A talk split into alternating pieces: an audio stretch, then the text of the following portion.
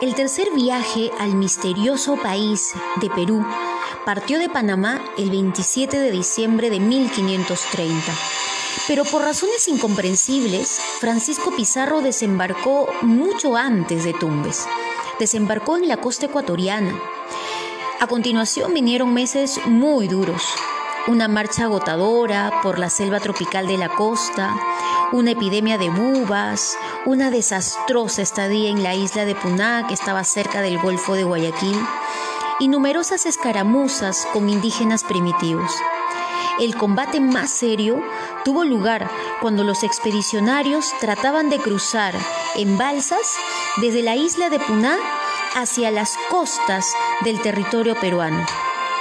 Por fin empezaban a invadir el imperio incaico, pero lamentablemente se hallaban en un rincón muy remoto y muy lejos de sus ciudades y riquezas fabulosas.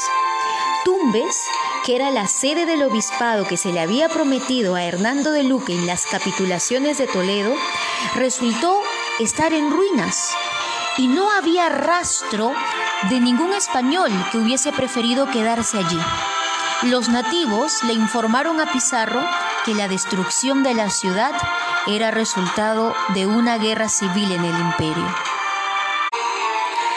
Había transcurrido todo el año 1531 y parte de 1532 desde la partida de Panamá, pero Pizarro avanzaba con mucha cautela.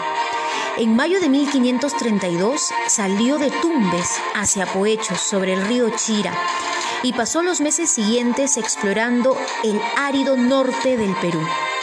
Semanas llevó el transporte de algunos hombres desde Tumbes a Tangarará. Entretanto, llegaron varios refuerzos a levantarle el ánimo a los españoles que acompañaban a Pizarro. Llegó el avesado conquistador Sebastián de Benalcázar y trajo con él desde Nicaragua a 30 hombres. Y también llegó el arrojado Hernando de Soto, que traía con él a otro grupo de hombres también. Pizarro mató a un cacique local llamado Amotape, aparentemente para intimidar a los nativos de esa remota provincia, y escogió el sitio de la primera población española del Perú. A mediados de septiembre, una ceremonia marcó la fundación de San Miguel de Piura, cerca de Tangarará. Alrededor de 60 españoles se quedaron ahí como vecinos fundadores y Francisco Pizarro continuó la marcha hacia el corazón del imperio con 62 hombres de a caballo y 106 peones. Los meses de vacilación habían terminado. El minúsculo ejército de Pizarro abandonó a San Miguel de Piura el 24 de septiembre de 1532. Pasó tres días en Piura, se detuvo en Sarán, en el actual Serrán, y Motux, el actual Motupe, y llegó a Saña el 6 de noviembre. Pero hasta ahí los españoles no habían salido de la costa del Perú.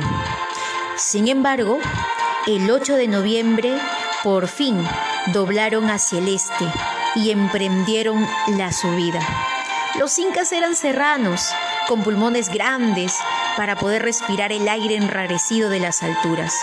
Y aunque habían conquistado muchas civilizaciones de los cálidos valles de la costa, el corazón de su imperio estaba en las alturas de los Andes y era ahí donde tendría que enfrentarlo cualquier conquistador.